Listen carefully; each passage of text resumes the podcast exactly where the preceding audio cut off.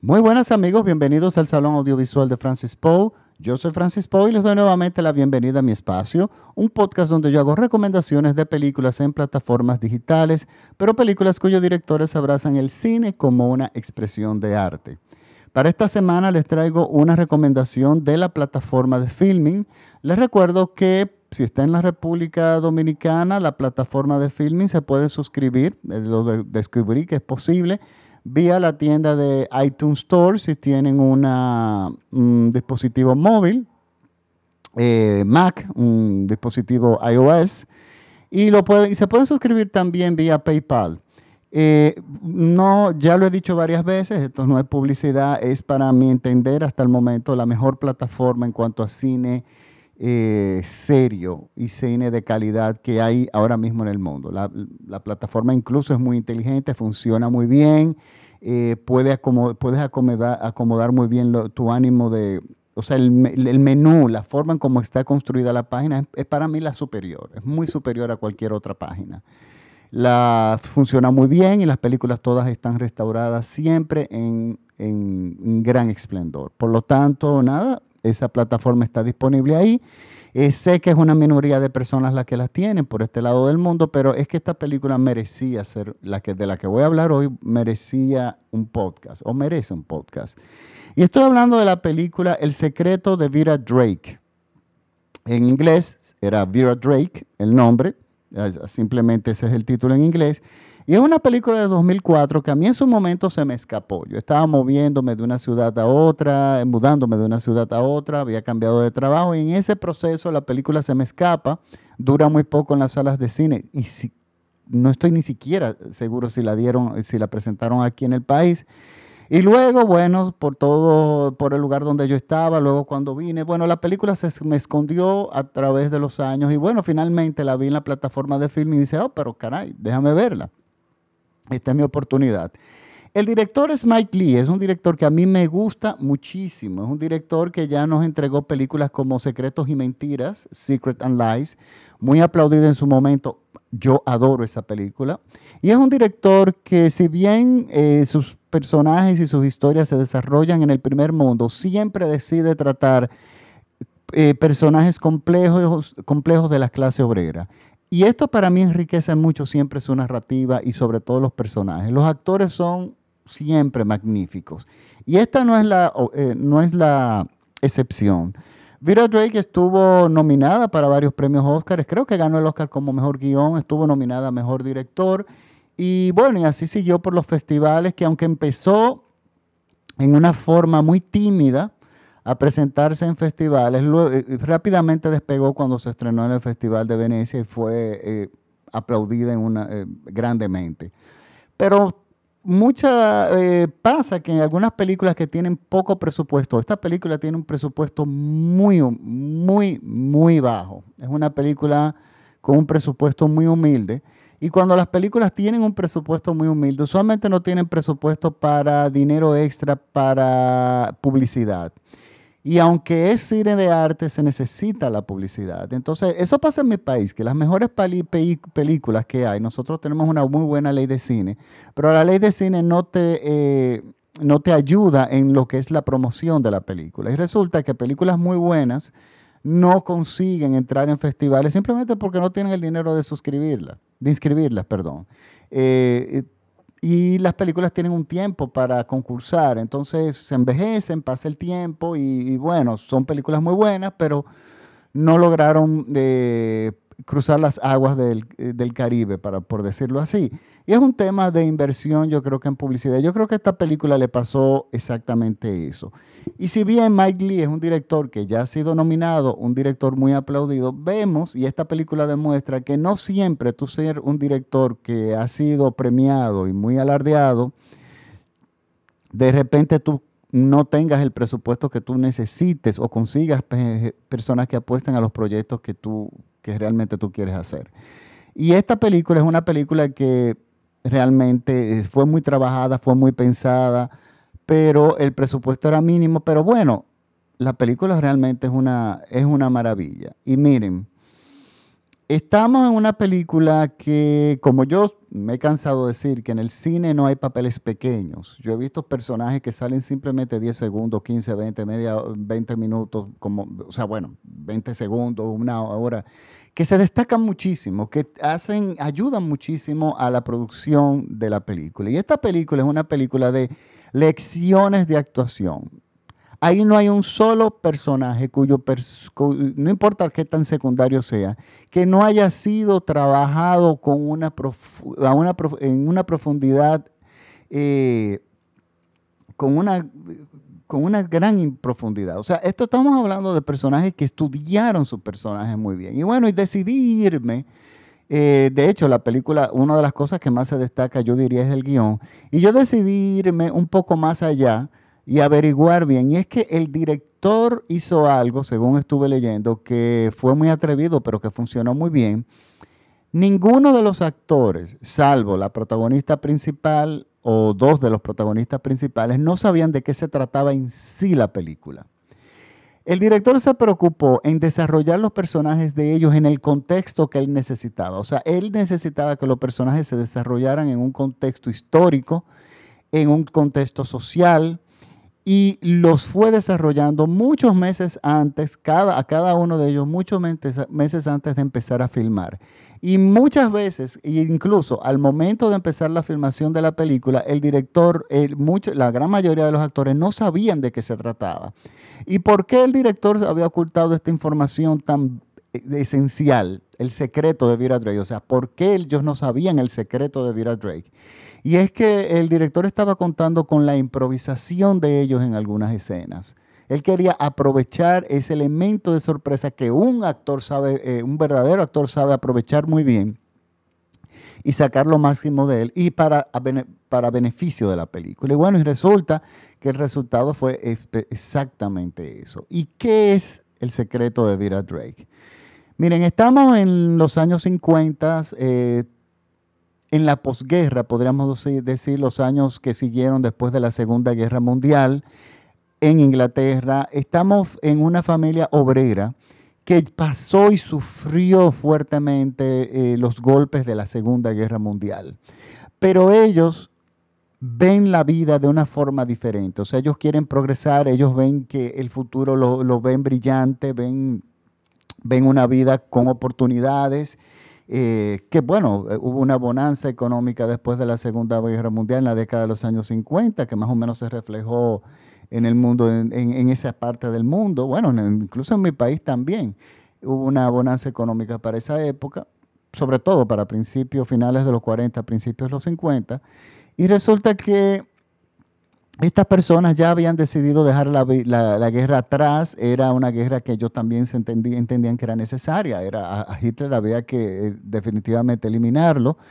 Y entonces este, ellos cuentan con haber ganado una guerra justa y ven las posibilidades de que el futuro es prometedor. Son clase obrera, pero tienen una buena calidad de vida, son personas que que tienen muy buena interrelación familiar. Los miembros se preocupan mucho unos por otros, se cuidan mutuamente, están muy pendientes. O sea, es una familia extraordinariamente funcional, sin caer en el término ridículo o novelesco o, digamos, eh, cursi.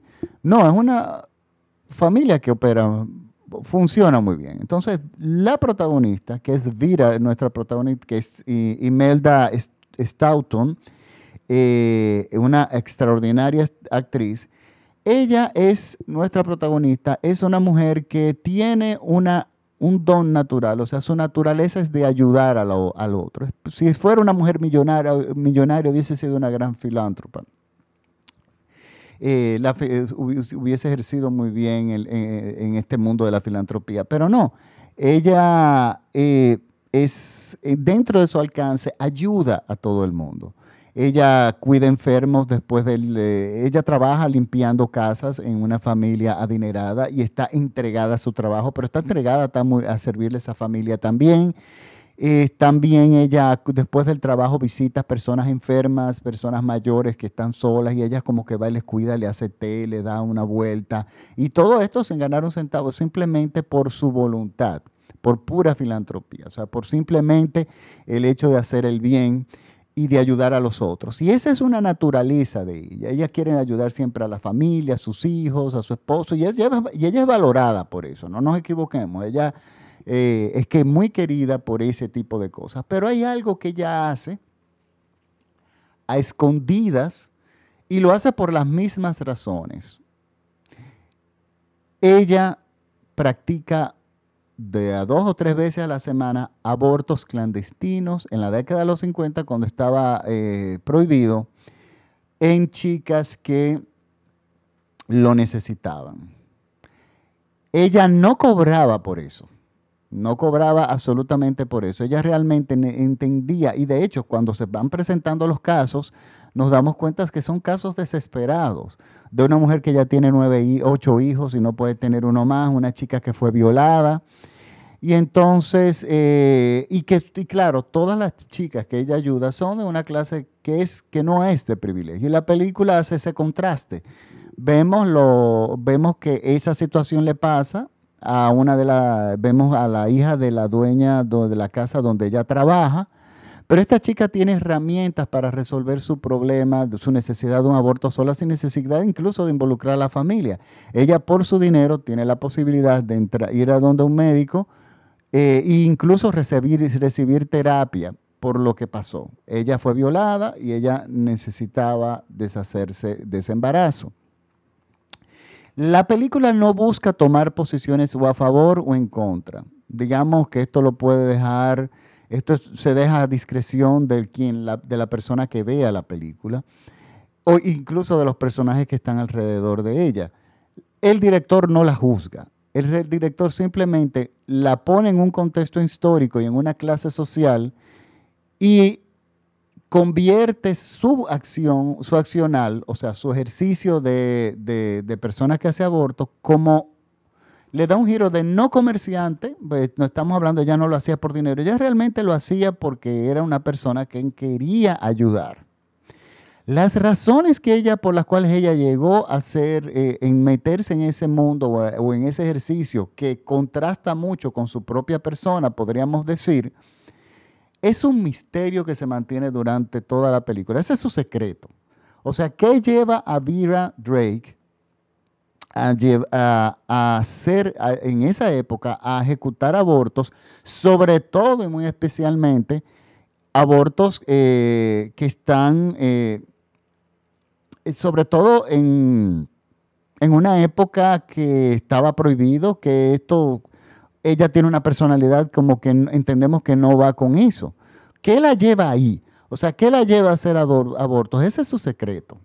Y ese es el motivo por lo cual a nosotros, eh, como digamos, en gran parte nos quedamos sentados ahí, porque hay un fuerte contraste que es muy llamativo.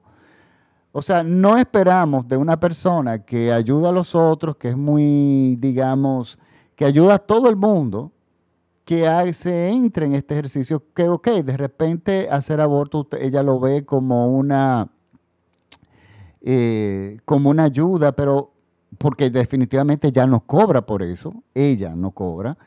Entonces uno se pone a pensar, y Dios mío, ¿qué aconteció en su vida? ¿Cuál es su pasado? Que la llevó una persona tan buena a hacer abortos, a convertirse, eh, y sobre todo en hacer abortos clandestinos. Y ella es constante en esto. Estamos hablando de que no es uno que hace uno de cada cuatro, no. o sea, no hace un aborto una vez cada mil años, no. Estamos hablando que hace dos abortos aproximadamente por semana, por un periodo, y lo he estado haciendo por un periodo, periodo aproximadamente de 20 años, algo así. Y si echamos para atrás y pensamos en el momento en que ella empezó a hacer esto, bueno, era en plena guerra quizás, o en plena eh, pobreza, ella venía a resolver una situación desesperante en tiempos desesperados. Entonces, es lo que es el discurso que de repente uno puede tener, pero cada quien va a hacer su propia lectura de la película y es lo que a mí me gusta, pero sin el director tomar parte tampoco nos deja como la sensación de que es una persona que no quiere meterse, que quiere lavarse las manos con el tema. No, él no se lava las manos con el tema. Él nos presenta todos los elementos para que nosotros entonces eh, hagamos el razonamiento. Y esta es una película que se presta a muchísimos foros, a muchísimas discusiones, porque estamos hablando de que todos los elementos cinematográficos aquí funcionan a la maravilla. Eh, pero sobre todo en las actuaciones y la dirección. Señores, no hay un solo personaje en esta película que sea extraordinario. Por supuesto, ocurre en el giro de la película lo que nosotros pensábamos que de alguna forma podíamos entender que iba a pasar, y esto no le quita validez al guion, porque el valor del guion no está en este hecho. Resulta que, bueno, uno de los abortos salió mal, y resulta que el doctor que le salvó la vida a esa chica obligó a la chica que le diera el nombre de la persona que le estaba haciendo el aborto. Y el doctor estaba actuando en una forma totalmente responsable, porque él dice es que una persona no puede estar en la calle eh, sin, eh, eh, sin ningún tipo de control, sin ningún tipo de sanidad, espacios controlados en cuestiones a, a, desinfección, a seguridades médicas. Una persona no puede estar haciendo aborto en la calle porque está matando gente. O sea, el doctor tiene una posición muy profesional, muy racional, pero el aborto estaba prohibido en esa época está prohibido en esa época y sobre todo para las personas más eh, desposeídas, porque la rica en la película pudo resolver su problema como pasa en la vida real, como pasa actualmente en mi país. En mi país el aborto está prohibido en cualquier circunstancia, sí, pero para las pobres, porque las, las ricas se montan en un avión o las que tienen incluso recursos medios se montan un avión, se van para Cuba, se van para Miami, Estados Unidos, lo que sea, se hacen el aborto sin tener que preguntar en por qué ella se lo está haciendo. Y aquí en mi país, que se está pidiendo un aborto por tres causales, que, fue, que es por violación, incesto o que la vida de la madre eh, corra peligro o inviabilidad del, del, nacimiento, pues resulta que aquí este, en mi país no. O sea, que usted, eh, eh, estando embarazada en este país, usted simplemente se puede morir. Pero estamos hablando de estas películas en los años 50 lo cual deja ver que estamos prácticamente 50, más de 50, medio siglo de atraso en comparación a los otros países. En aquella época estaba prohibido, ya no. Ya si una persona por determinada circunstancia necesita hacerse un aborto en el Reino Unido, pues eso no es problema, es una decisión eh, personal, pero en esos tiempos no. Pero recordemos que eran los tiempos después de la guerra. Era, a pesar de que su futuro se veía prometedor, era una Inglaterra empobrecida eh, estaba saliendo todavía de, lo terrible que fue los golpes que recibió durante la Segunda Guerra Mundial. Entonces, por supuesto, este aborto sale mal y entonces aquí vienen las complicaciones. ¿Qué pasa? Este el director logra cosas maravillosas. Los actores no sabían, salvo Vera, en la que hace el papel de Vera Drake, cuál era el ejercicio de ella, qué era lo que ella hacía. Y hay una secuencia memorable en la película donde realmente por primera vez, según dicen las anécdotas de filmación, se revela cuál, qué era lo que ella estaba haciendo. Y se revela porque simplemente la policía aparece, llega, interrumpe una escena y llega y dice, bueno, esto es lo que está pasando, bla, bla, bla, bla, la estamos arrestando.